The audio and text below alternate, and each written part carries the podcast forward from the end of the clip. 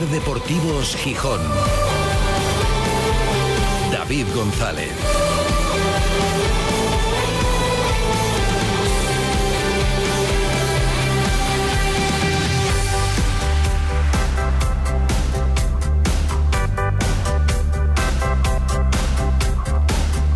Miércoles 14 de febrero de 2024. Buenas tardes, bienvenidas, bienvenidos a Ser Deportivos Gijón. Bueno, que hoy se podría llamar Ser Deportivos Roces, porque los dos protagonistas de este programa son del barrio. En el segundo tramo volvemos a recibir a Juan Castaño Quirós, a Juan L., al pichón de Roces, para la Manfredoteca, segunda parte de la entrevista. El otro día, eh, al margen, bueno, de comentar la presentación del libro a priori, ya podemos comentar cómo salió aquel acto, con la participación también de su hija. Incluso podemos hablar del derby, que el otro día, eh, pues también lo planteamos como el deseo de Juan L. de que eh, por fin se ganara un derby. Todo eso ya ha sucedido. Y hoy vamos a centrar la conversación más en el aspecto personal, pero bueno, también ligado a lo futbolístico.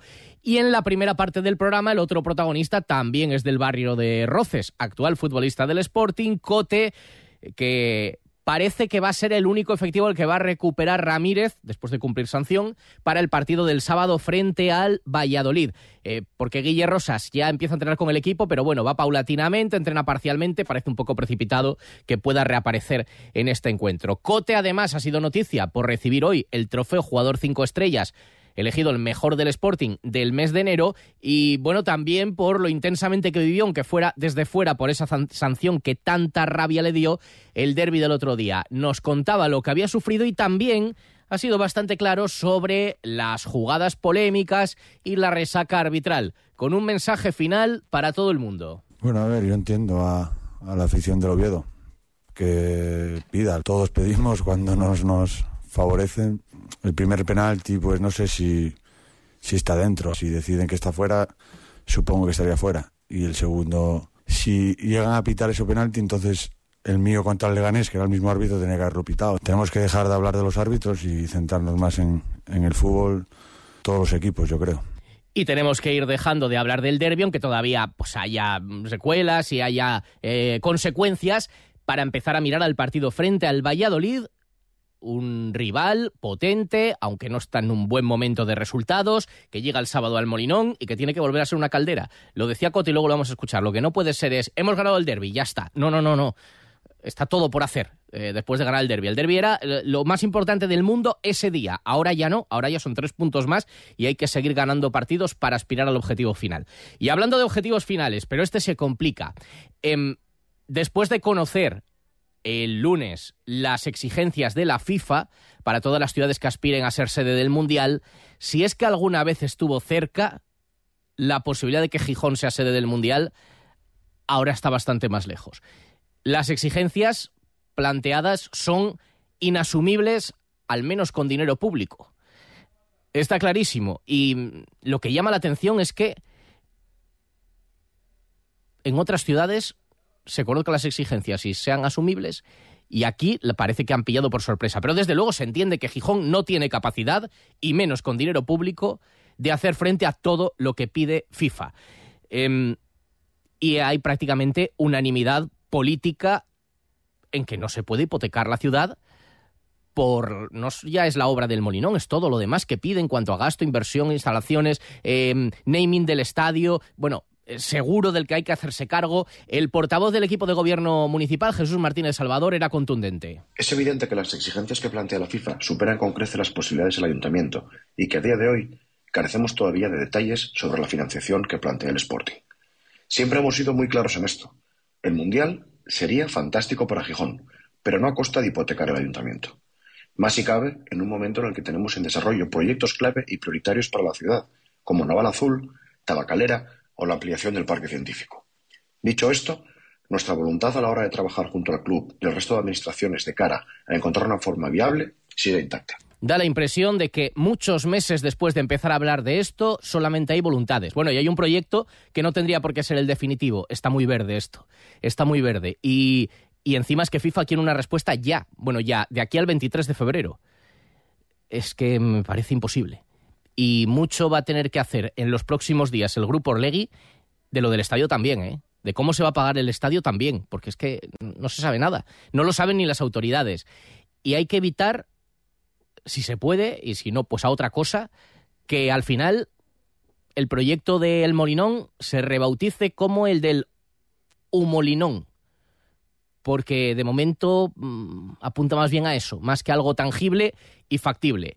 Y bueno, y el Oviedo que se desmarca.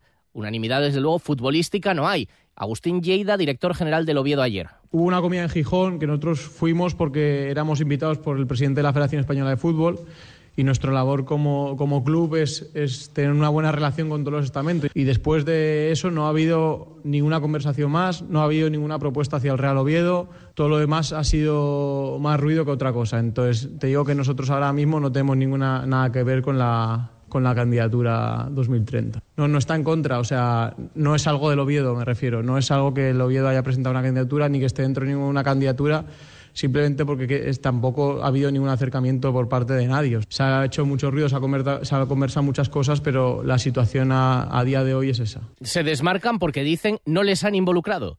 Eh, había que hacerlo, no lo sé, pero se vendía que sí, que todo el fútbol asturiano iba por el mismo camino. Ruido dicen desde Oviedo y algunos empiezan a hacer eh, ese juego de palabras. Un molinón, esperemos que no y que nos sorprendan. Pero el humo es negro, ¿eh? Es oscuro, es denso, la verdad, para verlo factible. Y ya tenemos al Telecable en Argentina. A ver si mañana podemos conectar con ellas para que nos cuenten las horas previas a la disputa el viernes de la semifinal y ojalá el domingo de la final y ganarla de la Intercontinental. Hay mucho que contar, lo hacemos hasta las 4. Ser Deportivos Gijón. David González. Cuando todo sube, ándate con ojo. Ahorra con tus 29 de Sol Optical. 29 gafas graduadas por solo 29 euros. 29. Tus nuevas gafas para ver y disfrutar. En Gijón, Centro Comercial Los Fresnos y Paseo Begoña. Infórmate en soloptical.com. Sol Optical. Solo grandes ópticas. Cumplimos un año, pero ya somos muy grandes. Y por eso queremos celebrar nuestro aniversario contigo. MG Ciasa cumple un año y lo hacemos con nuestras ofertas especiales. Más de 100 unidades en stock ahora desde 13.990 euros. Descubre por qué MG es la marca de la que todo el mundo habla. Tu nuevo MG desde 13.990 euros. Solo para unidades en stock y solo hasta fin de mes. En las ofertas aniversario de Ciasa, concesionarios oficiales MG en Asturias y León. Spa Residencia Felechosa, relax y bienestar en el Alto Ayer. Nada como una buena hidroterapia en el Spa de Felechosa para recuperarse, fortalecer tu sistema inmune y poner a punto tu cuerpo. Visítanos en tus escapadas a Fuentes de Invierno. Abrimos todos los días por la tarde y fin de semana y festivos también de mañanas. Reservas en el 985 48 75 86 o en spa arroba residenciaspafelechosa.com. Disfruta en el restaurante La Vaca Asustada con las mejores carnes del mundo a la parrilla y en su punto de maduración. La Vaca Asustada, en el centro de Gijón. Los cortes más exclusivos de España, Escocia, Estados Unidos, Japón, Holanda, Francia o Argentina. Calle San Bernardo 79, en el Paseo de Begoña. Restaurante La Vaca Asustada. Una carne que mete miedo. Desde Rialto con amor, este San Valentín regala el sabor de la felicidad. Regala las moscovitas de Rialto, deliciosas pastas elaboradas una a una de forma totalmente artesanal. El regalo más dulce con el que Salas y Gayol te invitan a sorprender a tu pareja. Te esperamos en nuestras tiendas de Gijón, en Tomás Zarracina, Uría y Viesques. Y también en Avilés, en La Colosal y en Antonio Delicatessen. Consulta todos los puntos de venta de Asturias en moscovitas.com. ¿Problemas con su fosa séptica? ¿Tiene olores o está llena? En Gesal Desatascos estamos especializados en limpieza y mantenimiento de fosas sépticas. Consúltenos en gesaldesatascos.es. ¿Sí? Hola Alberto, soy Marisa de Laboral Cucha, ¿cómo estás? Hola Marisa. Oye, eh, sé que andabas pensando qué hacer con tus ahorros y tenemos algo que te puede encajar. Un depósito con unas condiciones muy interesantes. Ah, claro que sí. Pues me paso ahora mismo. Depósitos Laboral Cucha. Más información en oficinas o laboralcucha.com. Ser Deportivos Gijón. David González. Son las 3 y 29 desde el Náutico para toda Asturias, emitiendo en directo Ser Gijón, Ser Avilés y Ser Cangas de Onís. Y para el mundo a través de nuestra web, sergijón.com, de la aplicación de la Ser y de Ser Podcast, de la radio para llevar con calor, bochorno. Ahora mismo cielo prácticamente cubierto, pero 19 grados de temperatura. Y con el Sporting pasando ya página, porque ya está más cerca. En cuanto a horas de diferencia, el partido de Valladolid el sábado que el derby. El partido de Valladolid, bueno, contra el Valladolid en el Molinón, que también ha sido declarado de alto riesgo. Por eso, eh, por ejemplo, no van a abrir las taquillas tampoco del Molinón el mismo día, ni habrá venta online de entradas. El Sporting preparándolo, vuelve Cote después de cumplir sanción. Guille Rosa se entrena parcialmente. Y Cote ha sido protagonista hoy, ha recogido ese premio como mejor jugador del Sporting del mes de enero y ha contado cómo vivió el derby. Evidentemente dice, se sufre más desde fuera que desde dentro. No, si- siempre fuera. La verdad es que tú una vez que estás en el campo, pues bueno, estás jugando y, y digamos que pues yo en este caso siento el control de lo que voy a hacer. Sufrirán la gente conmigo y cuando estás fuera pues sufro porque no pues no tengo el control de, de la situación y siempre se sufre mucho más cuando estás fuera que si estás dentro. Sufrió mucho, se le vio, también lo celebró muchísimo y ahora confían que el equipo, que estaba en un mal momento de resultados, que no se relaje por haber ganado el derby. quiero y creo que tiene que afectar en plan bien porque siempre es importante ganar este tipo de partidos y, y pienso que, que que siempre te refuerza la moral para afrontar lo que queda de temporada y, esperemos que, que sea así que no no haga el efecto contrario eh, en plan que salvemos la temporada. Creo que tenemos que pensar ambiciosamente y que nos refuerce para seguir en la misma línea y, y, estar metidos en la lucha hasta el final, que creo que, que tenemos equipo para ello porque llevamos ya bastante temporada y, y estuvimos casi siempre entre los diez primeros. Pues esperemos que el equipo se recupere de algunas dudas que podía generar futbolísticamente, pero sobre todo eso, que no se relaje como podía pasar, por ejemplo, daba la sensación al Oviedo cuando los ganaba. Muchos de los que ganó, después se venía abajo y el Sporting reaccionaba, que no suceda. Y los 26.794 espectadores que hubo en el Molinón para el derby convierten al Estadio Gijonés en el quinto campo con más afluencia este fin de semana. Por encima solo Real Madrid, Barcelona, Real Sociedad y Sevilla y está el Sporting, o sea, el Molinón, por encima de los estadios de Las Palmas, del Mallorca, del Cádiz, del Alavés, del Getafe, de muchos de primera. Ahora, nuestro siguiente protagonista. ¡Qué orgullo los futbolistas! ¡Qué orgullo! Hay que sentirse orgulloso del Sporting y de estos futbolistas. En Ser Deportivos Gijón, Manfredo Teca. Cuando era más joven, viajé en sucios trenes que iban hacia el norte.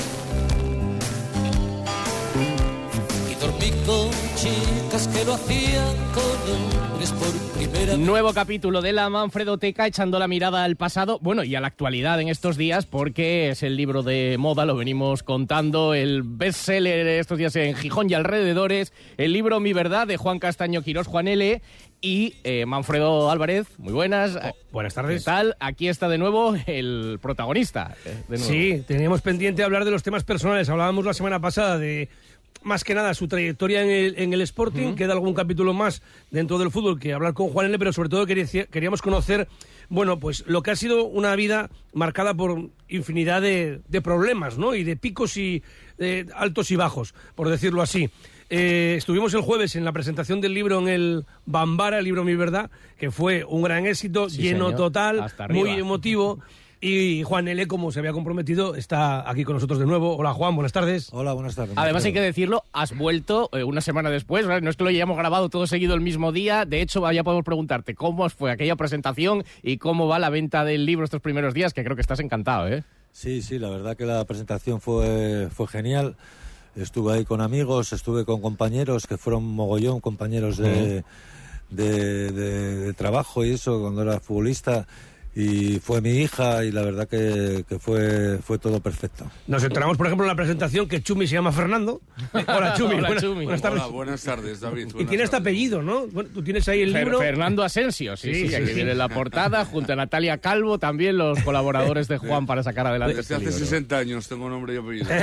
Eh, Juan, a mí me, me prestó mucho lo del otro día porque te estoy viendo contento. Te, te veo que has recuperado la moral. Va bien la venta. Veo al, al Juan L. con chispa. ¿eh? Te- te- esto te está dando un subidón tremendo, que sí. Sí, sí, sí, la verdad que, que lo del libro me está dando un subidón de, de mucho cuidado y eso, y la verdad que, que estoy muy contento. Eh, Estuvimos un año y medio casi para escribirlo y la verdad que, que estamos viendo que, que, que está saliendo todo bien eh, en las ventas, eh, en la presentación y para mí eso es una alegría inmensa, ¿no? Y la verdad que mentalmente y eso me viene fenomenal. Si alguien está interesado y todavía no tiene el Eso libro, es. vamos a dar en un momento los puntos de venta que, que a partir de mañana van a, va a ser varios locales de hostelería de, de la ciudad. Eso es, que estén atentos antes de entrar en materia. Luego damos los sitios donde desde mañana ya esta semana se podrán comprar físicamente los libros, que habrá mucha gente preguntando. Oye, contaste el otro día, que además no lo pones en el libro, eh, por eso vamos a decir por delante que no vamos a destriparlo del libro, lo he leído entero eh, estos días. eh, hay cosas que no salen, a lo mejor saldrán en la segunda parte o en la película. Que ya tengo los actores también previstos. Sí, ya los pensamos el otro día en la presentación. Ya- sí, y ya sí. tengo yo para Juan L. y para Chumi incluso, ¿eh? Mira. Sí. El otro día contaste una anécdota que me tiraba por los suelos de risa y yo no lo sabía. Así que tú en el Beriña eras Juanito Ah, sí, sí, y luego sí, te lo cambiaron a Juan L. Explica por qué, porque es muy bueno. Bueno, fui de Roces a Beriña a jugar por mediación de un amigo y cuando entré en el vestuario eh, yo me presenté como Juanito, como me llamaban en, en Roces. Y ellos decidieron llamarme Juan L y yo les pregunté a alguno por qué y eso, y era por, por los Joseles del Llano. Que había unos Joseles que eran unos pintas, por lo que se ve, ¿no? Sí, sí, eran unos pintas de- del Llano y eso, y la verdad No, que... pero no son gitanos, son No son gitanos, no, son, son- feriantes. son feriantes. Bueno, sí, pero sí. bueno, era un Pero poco bueno, sí, de, sí. de, de- de los Joseles, los, los, los Juan L, ¿no? Y ahí Buena- nació buena el, gente, el nombre ya futbolístico, ya se quedó. Oye, hoy queremos tratar ese lado más humano tuyo, que repasas en, en- en- en el libro, que es un tema que ahora mismo está mucho más controlado, que es eh, la salud mental, que tú además cuentas que en aquel momento, estamos hablando de hace 30 años por lo menos, que empiezas a tener los primeros síntomas, era una ju- juanelada. ¿eh? Cuando tú cogías, marchabas de un entrenamiento, eh, te piras para Madrid, eh, que lo comentamos aquí, que cuando fallece tu abuela, y luego te ocurre en el Sporting con no sé quién, te ocurre en el Zaragoza, te ocurre en Tenerife, no sé, juaneladas. Y no eran juaneladas después, era que había un, había un problema ahí. Sí, yo me di cuenta y eso cuando me detectaron la enfermedad, digo yo, jolín, ¿por qué hacía yo esas cosas cuando, cuando era jugador o incluso cuando estaba jugando en el Beriña? Y bueno, pues la verdad que, que bueno, yo no lo entendía, ¿no? Y digo yo, pues era por tema de mi, de mi enfermedad. Cuando ya me dijeron que, que era bipolar y eso, pues digo yo, pues esto tiene que ser por, por mi enfermedad. Fallece tu abuela y, y- y con cuántos años te marchas para Madrid solo. Cuentas en el libro que, te- que te- que te vas a vender pañuelos a un semáforo. Sí, sí, le, le pedí 3.000 pesetas a mi madre. ¿Qué años tenías? Tenía 16, 16, 17 y eso. Ya no sé si estaba entrenando con el Sporting Atlético ya o, o no lo estaba entrenando, pero, pero era muy joven y eso y le pedí 3.000 pesetas a mi madre. Cogí el primer alza que salía para Madrid y, y me puse a ver, con las 3.000 pesetas me daba para comprar unos pañuelos y venderlos en los semáforos. No vendí ni uno, tenía mala suerte. No, ¿eh? Y me quedé, me quedé do- dos días allí en Madrid durmiendo en los alzas y tuve que llamar a mi abuelo y eso para que me pagara el billete de vuelta porque, porque bueno, quería volver para casa. Pero, ¿qué, se, qué se te puso en la cabeza para decir qué, qué pescabas? ¿Encontrar fortuna en Madrid como comerciante o qué pasa? Pues sí, pues sí. ser la actor. verdad- La verdad, que, que- que lo pensé y dije, voy para allá y eso. A ver lo que pasa, A buscarme la vida y eso. Bueno, ahí ya la primera juanelada, por decirlo así, porque claro, no, no es, no es una cosa que, que- que- que lo haga cualquier chiquillo con 16 años. Y luego el otro día aquí contaste una mentirijilla, porque claro, dijiste que solamente te habías dormido una vez, que fue aquel viaje famoso a Cádiz con, con Berllacos de entrenador, pero en el libro cuentas que te dormiste también con el Sporting Bay, tuviste una con Ramiro Solís, ¿no? Y verdad, sí. Jugábamos aquí contra un equipo gallego, no me acuerdo, con el Sporting Atlético y me dormí en el Hotel León. La verdad, llegué una hora tarde. Yo pensé que, que todavía podía llegar para, para jugar el partido porque iba a jugar de titular, era mi mejor año en, en segunda D.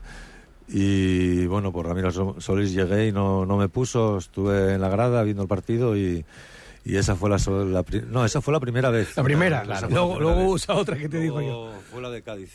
Oye, pero eh, la otra, el partido llegaste, a este no lo jugaste, pero la otra ya recordamos que al partido llegaste con 50.000 pesetas de por medio y el taxi, pero llegaste a jugar Eso es. y a marcar Oye, además. Y, y un poco lo que, lo que cuentas ahí en el libro también, que, que te pasó con esta de Ramiro Solís, luego con Ciriaco una con Lujovi, luego en el Mundial con Clemente dos trastadas que hiciste, eh, en el Zaragoza no sé qué. Eh, era daba la impresión de ese chaval que eh, eh, la lía en clase y siempre le pillan a él cuando hay 20 implicados, ¿no? Que, que eres un poco inocente, ¿no? Porque algunas cosas que tú pagaste era por, por- porque te gastaban bromas y tú picabas, ¿no? Sí, yo picaba, era, era muy inocente, entraba al trapo y eso, y la verdad que, que, pues, en casi todas me pillaban, ¿no? La verdad que también tengo que decir, y eso, que salí en muchas airoso y eso, sobre todo en la de Cádiz, que tú entré y metí el gol, y en otras también, pues después de hacer alguna juanelada y eso, pues la verdad que, que salí airoso y, y bueno, pues me ayudó a, a tirar para adelante y aprender.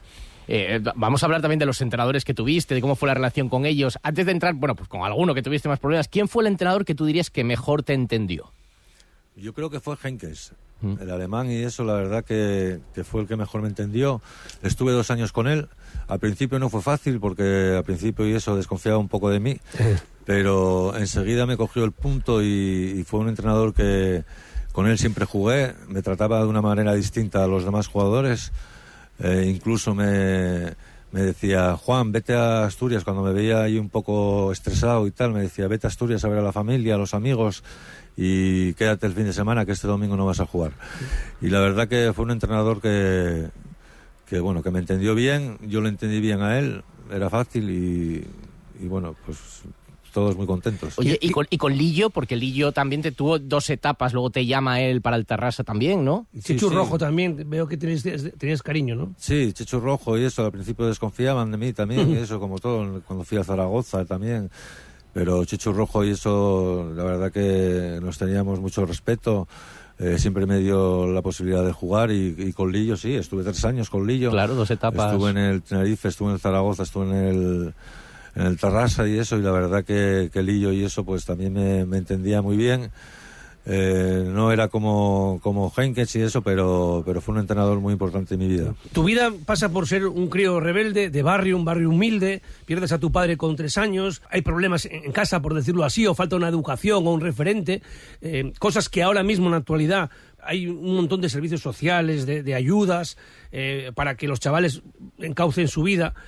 Se nota en el libro que, que tú hubieras necesitado pues un psicólogo al lado y a lo mejor tu rendimiento hubiera sido distinto, nadie hubiera dicho es una juanelada, sino que este chaval, como hizo Henkes, que por lo que veo fue el gran psicólogo que tuviste, dijo, si hoy no está bien, déjalo, no lo machaques apartándolo, ninguneándolo o haciéndole moving, como te pasó un poco con Paco Flores y con Clemente, que en lugar de, de afrontar el problema que tenías, lo que hacían era echar gasolina al fuego, ¿no?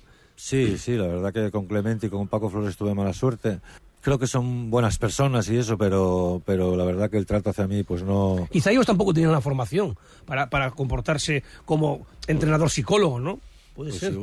Igual sí. eh, igual Antes no, era el palo duro, antes, ¿no? La Sí, mano dura, sí, ¿no? Pero Clemente y Paco Flores, la verdad que no, no me entendieron. Eh, yo no les, no les entendía a ellos y la verdad que, que sí, que me hicieron un poco de bullying en, en los equipos donde coincidimos y, y la verdad que yo tengo sobre todo con Clemente una, pina- una espina clavada y eso por, por el tema del Mundial de no jugar un minuto y con Paco Flores la verdad que estuve casi seis meses sin entrenar entrenando solo y, y la verdad que lo pasé francamente mal. ¿Es eso el primer momento duro de tu vida que, que no ves el final del túnel? Cuentas ahí en el libro, claro, que te apartan seis meses. Eso es durísimo, que una persona... Bu- Bullying es, es más bien el, el- el- el- el golpear, ¿no? Yo creo que es mobbing, más bien, que es el ningunear. Bueno, es que son cosas que ya no se per- ya no son cosas que no se permiten ya, ni ju- ni Pero claro, jurídicamente, ni no sé, legalmente en los que equipos. decir a un tío, tú no entrenas con tus compañeros, te mando seis meses a entrenar por tu cuenta, y encima si tienes un problema de salud Claro, mental... cuando no es una estás- decisión de no, es que mira, estás me- hundiendo. estoy en rebeldía porque, pero claro, es que no era una cuestión que tú quisieras, "Va, yo paso de todo. Tú ahí empiezas a tener problemas de sueño y ahí sí que empiezas ya a, atentar contra tu vida, porque en, en- en una noche buena del 2003 creo que dices, aquí, aquí en Gijón, estando ya en el Zaragoza, Sí. intentas irte para el otro barrio. Sí, sí, la verdad que, que sí, ¿no? Pasé un mal momento en Zaragoza con el tema de, de Paco Flores, eh, con el tema de, de personales que tuve en casa y luego, bueno, pues la verdad que vine para aquí, para Gijón, a pasar unas navidades pensando que, estaba bien, que estaba, que estaba todo correcto y, bueno, pues intenté quitarme la vida y la verdad que pues fue un, un palo muy gordo, ¿no? Luego, ahí en, Zaragoza consigues recuperarte de tal manera que llegas a volver a jugar al fútbol. Y a ganar una Copa del Rey, ¿no? Sí, sí, sí. Luego llegó. Te Víctor- ayudaron mucho, Víctor, ¿no? Sí, Víctor Víctor, Muñoz, ¿no? me ayudó mucho el presidente del, del Tenerife, eh, Alfonso Solán, sí, eso me ayudó. Del Zaragoza. mucho. Sí, hablaba conmigo, siempre me quería, me dio el número para, para jugar. eh, y la verdad que, que, bueno, allí en Zaragoza y eso, pues, pues eh, trataron muy bien conmigo el doctor, los compañeros y, y bueno, salí adelante, eh, entrenaba por las mañanas y por las tardes, so- solo por las tardes, eh, para ponerme en forma porque llevaba seis meses sin jugar y la verdad que, bueno, llegué a jugar la Copa del Rey, llegué a jugar partidos de liga y, luego, bueno, pues la verdad que, que salió todo bien. Terminas contrato con Zaragoza, te vas al Tarrasa y ahí es donde tocas fondo, ¿no? Llega un momento ya que, que tocas fondo, tienes que dejar el fútbol, ya vienes a Gijón y, luego sí que, que en, en el 2008 casi aciertas, ¿eh? Que fue cuando tomaste aquella cantidad de pastillas de litio que, que te- que te- Sí, llegabas- sí. fuiste a Cagüeñes con dos infartos, o sea, prácticamente estabas ya Sí, casi descartado, ¿no? Sí, sí, sí, sí. Luego, bueno, me fui a Tarrasa y la verdad que, que lo pasé muy mal. Estuve solo cinco meses allí. Eh, la familia no estaba a gusto, eh, yo tampoco y eso. Y, y bueno, pues la verdad que tuve que hacer una cura de sueño en Barcelona. ¿Qué, qué- o sea, no, ¿no dormías? No dormía, no dormía por la noche, ni bueno, Dando ni vueltas ni a las por el día, cosas. dando vueltas a las cosas y tal, y tuve que hacer una cura de sueño, ir al hospital, me metían por la vena un suero, no sé qué, que me hacía dormir cuatro o cinco horas, y iba todos los días allí a hacer el... el- ¿En Barcelona era eso? Era en Barcelona, sí, en, Sa- en San Cugat, en San Cugat me parece, el hospital de San Cugat y eso.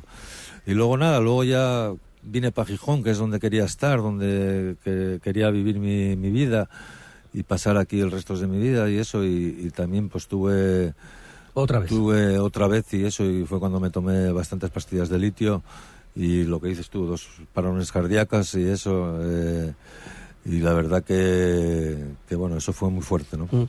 Y luego ya el trastorno bipolar te lo detectan en Madrid, ¿no? en Madrid Pero sí. ¿cómo no te lo pudo ver nadie antes? Estando, eh, oye, que tú, que tú no estuviste jugando en equipos de barrio, que no estuviste, que no estuviste Sí, en una empresa equipos que no cuida al trabajador, con que infraestructura, con servicios un médicos. Tenerife, No- un Zaragoza. nunca nadie te lo miró ni te lo planteó durante tu carrera. Oye, tenemos que mirar con algún especialista. De aquella, no se, de aquella no se escuchaba tanto lo de la- esas enfermedades. No, pero ya existían, es Pero- decir, sí existían, pero no. Y la psiquiatría ya existía, Sí, claro. sí, es que- existían y eso, y la verdad que no, no me lo detectaron y eso, y tuve que ir a Madrid. Estuve un mes en Madrid allí con un gran profesional, con Rafa, con Rafa, Rafa Cavacatalá. Eh, eh, fue- bueno, ya falleció. Tenía una clínica en Estados Unidos para desintoxicar a los soldados que venían enganchados de la morfina de, del Vietnam. Y les, les ponían un- una especie de suero, tenían un corro, ahí iban eh, toreros, iban otros futbolistas también. Lo que pasa es que no salían en, Claro. en primera línea. pues, En primera línea salió él. Mm. Y fue cuando, a raíz de eso, con ese suero, mejoró mejoró bastante hasta que luego tuvo más recaídas que, que él contará. Bueno, eh, vamos a ir cerrando ahí. Las recaídas son porque no tomaste, no tomabas la medicación. No tomaba la medicación, no, no tomaba la medicación, luego estaba en casa, me metía en la cama, quería estar todo el día en la cama, metido, sin salir, sin, sin hacer nada, comía pizza solo, era un desastre, ¿no? La verdad era todo, todo fatal. Oye, y estuviste en, en Las Vegas dos veces, así que estuviste en el combate de boxeo de cuando Tyson le mordió la oreja a Holyfield. ¿Estabas Sí. allí? Sí, sí, estaba allí, fui con un compañero, con Nacho Anda. Conte de Tenerife. Eh, fuimos allí a, a pasar tres días y, bueno, fuimos eh, especialmente para ver el combate y eso, y la verdad que fue, fue impresionante, ¿no? Teníamos las entradas en la fila 6. eh, estábamos al lado de muchos actores que, que conocimos. eh, estaba por allí Rocky. Eh, Ah, Sylvester Stallone. Stallone, que cuando entró en el, cuando entró en, en el, en el, en el estadio o lo que fuera y eso, todo el mundo cantaba Rocky, Rocky, Rocky. Como la película. Nada, fue una pasada, ¿no? Y la verdad que viví momentos muy, muy bonitos. Oye, allí. cuenta que, que- que las entradas que las reservaste por internet y cómo fue para recogerlas. Pa- pensaste que te mataban, ¿no? Pues era una... Sí, sí. ¿Cómo yo, fue eso? Yo pensaba que nos las iban a mandar a España, las pagamos por ¿Y internet. cuánto pagaste? Pues pagué de aquella, costaban 2.400 euros o dólares. Casi nada. Y entonces, tenías que, al final no te las mandaron. ¿Y, y cómo fue lo de ir a recoger las entradas? Pues teníamos que ir a un hotel, nos dijeron la dirección de un hotel y, la- y el número de habitación. Sí. Y cuando llegamos allí a- al hotel, fuimos, cogimos el ascensor, fuimos para arriba y vemos en la puerta... ¿Y cómo era el hotel? Era impresionante, la verdad, era un hotel impresionante, era muy grande, con- tenía de todo, y eso, casino, piscinas, tenía de todo. Y, no me acuerdo la verdad cómo se llamaba el hotel y eso. Y, y llegamos allá a la habitación, había dos... De seguridad. Cachas. y eso, Estás haciendo el gesto. Negros y tal, y eso, y la verdad ¿Y tú? que... Aquí, digo, aquí, aquí eh, venimos a por las entradas y, y nos sacan todo lo que tenemos en los bolsillos. Al final salió todo bien, nos dieron las entradas, pudimos ir al combate y la verdad que, que fue una experiencia muy bonita. Te noto en el libro dolido con Ciriaco. Un poco, ¿no? La verdad que lo vi hace poco eh, y siempre lo saludo muy amablemente y es una persona que me cae, me cae bien, pero estoy un poco dolido con Ciriaco y eso porque también tengo varias anécdotas con él y, y bueno, creo que una vez por en mareo tirar un balón a lujo que me lo tiró él además, no lo tiré yo, me lo tira, estaba hablando Ciriaco, me lo tira, yo se lo tiré y, nos echó a la, a la caseta. Y luego el domingo no el domingo no íbamos a jugar de titular Lujo y yo. Él no jugó yo tampoco pero me estuvo apartado cuatro meses. Y luego en Partizan cuando fuimos a, a jugar en eh, el partido de UEFA contra el Partizan en Estambul y eso, pues la verdad que me sacó a calentar en el minuto 5, llovía como, como nunca vi llover eh, en ninguna parte y eso. Desde el minuto 5 hasta el 91 calentando y me dice, Juan, ven. Y voy para allá y eso corriendo y eso. Y dice, ¿el qué es? ¿Que no tienes ganas de entrar? Y digo yo, sí, sí, ¿cómo no voy a tener ganas de entrar? Y eso, y me dice él, vete para la caseta, vete para la caseta y eso que estás mejor allí y tal. Ya. Y bueno, un poco dolido, pero lo quiero mucho. Ciriaco fue, fue el entrenador Por, que... por cierto, en el libro se nota que estás dolido porque cuentas algo que tienes que corregir, porque dices que en la temporada 91-92 el Sporting eh, se mete en descenso con Ciriaco y que a él lo destituyen, ni lo destituyen, ni se mete en descenso. Y no bajasteis nunca de, de los ocho primeros y eh, a él termina la temporada y no le renuevan. Ahora para la segunda Digo yo, edición- cuando lo estaba leyendo, digo yo, está escribiendo cabreado. Para la segunda edición ahora lo, lo matizamos. Eh, varias cosas rápidas. Bueno, una, en la presentación del otro día participa tu hija, fue un momento también para todo el mundo muy emotivo. Prueba superada, ¿no? Porque tú decías, este libro principalmente, que lo lea mi hija, que pueda saber de boca de su padre todo. Ya ella participa el otro día ahí en el acto y lo dice, que está orgullosa que ya lo ha leído, así que objetivo cumplido. Objetivo cumplidísimo y eso, la verdad que y, el- y mi hija le dio el visto bueno al libro, ya lo leyó y eso, y la verdad que muy contento, ¿no? Oye, Eso- salió la madre, ¿eh? Muy guapa. salió la madre, salió la Era madre. Verónica. Y es muy guapa, Y muy salió currante, todo, ¿eh? y Es muy buena estudiante, trabajadora. Bueno, yo fui trabajador bastante bueno y eso, pero, pero estudiante era, era un desastre y eso, y la verdad que mi hija impresionante. Pero ¿no? tenemos un sonido- delante de la- de la- Sí. Yo creo que tenemos que despedir esta, es- esta entrega de dos capítulos con Juan Eli, pues bueno, ya que el sábado fue otro subidón, ganar el derby, ¿eh, Juan? Bueno, pues, sí, ¿Cómo lo pasaste? Pues fenomenal, la verdad que estuve en el campo con Chumi y eso, vimos el partido y fenomenal, ¿no? un ambiente guapísimo, el partido fue duro y eso, pero al final los tres puntos se quedaron en Gijón y, y para Pues, pues tenemos que hablar el otro día de uno de los hits de Juan L, que fue aquel baile a Fernando Hierro, una victoria del Sporting frente al Real Madrid en el Molinón, un Bueno, 2-1. que se cabreó un oyente porque decía ¿Ah, sí? que por qué decíamos que el Madrid. Es que si hubiera sido al Barça, decimos que al Barça, pero Claro. "Oh, es que se nota que No. y Juanel es del Barcelona Sí. y vosotros sois antimadridistas, ¿no? Es que la historia fue como fue. Es que, bueno, claro, pero es lo- que la, la gente de mi generación, pues sí, hay muchos que le tenemos tirria a lo que pasó contra el Real Madrid, porque fue contra el Madrid. Es que el Barcelona en ese momento, pues no le hizo nada al Sporting. Y el Real Madrid, sí, ¿qué quieres? Pero si es que es verdad, hay gente que se cree que cuando habla, dices estas cosas del Real Madrid eres del Barcelona. No, si es que el Barcelona me cae peor todavía que el Madrid. Así para que, si hay alguna duda que O alguien igual. no lo sepa, o igual, igual, o sea, Bueno, el Sporting y nada más. el otro hit, Manfredo, es el, el otro hit- gol en San Mateo. Es- exactamente, que el se recordaba el 0-1 otro día. el 0-1 en Oviedo. En el derbi. En el derbi, un San Mateo en 1993. y así eh, contaba el resumen Fernando Losada, ese gol de Juan L. Y vaya por delante, mira lo que dice de la que se estaba, la que estaba armando el pichón en el Tartiere antiguo. Minuto 24, Juan L., una pesadilla para la defensa azul, burla a Yerkan y a Viñal, se acerca a la línea de fondo, engaña también a Viti y el balón pasa entre las piernas de Stani. Después, rechaces y remates y finalmente Sabou que envía a las gradas. Minuto 33. Llegará el gol del Sporting, su autor Juan L., jugada por la derecha, con pases entre Miner, Skaich y la incorporación de Sabou, que va a ser quien finalmente sirva para que Juan L. envíe a la red, bajo la puerta, como ven a la desesperada, Gorriarán y Viti. Era el minuto 33, una vez más, el único gol del partido conseguido por Juan L. Juan L. con el 10 llevaba ese día. Ese día llevaba el 10, sí, nos cambiamos los números normalmente, nos ponía el que dijera el entrenador. Y la verdad que con el 10 fuimos a jugar allá a Oviedo.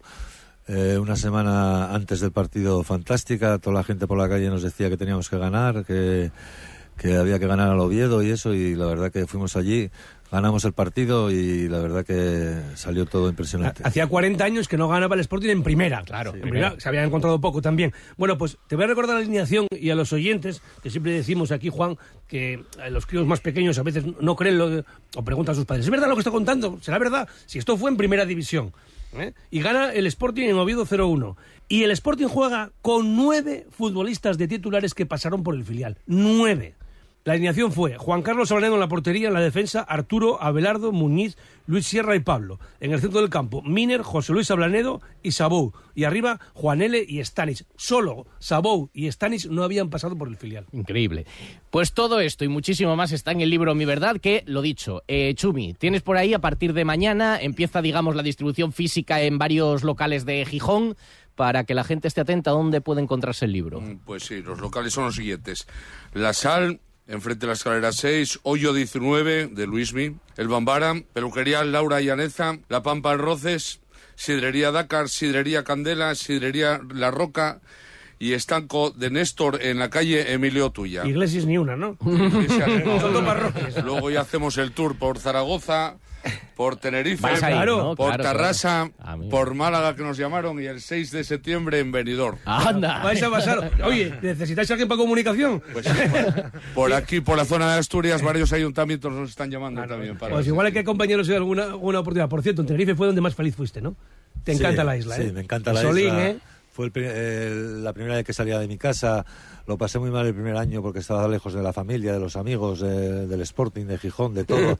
y la verdad que en Tenerife fui muy feliz. El clima es sensacional.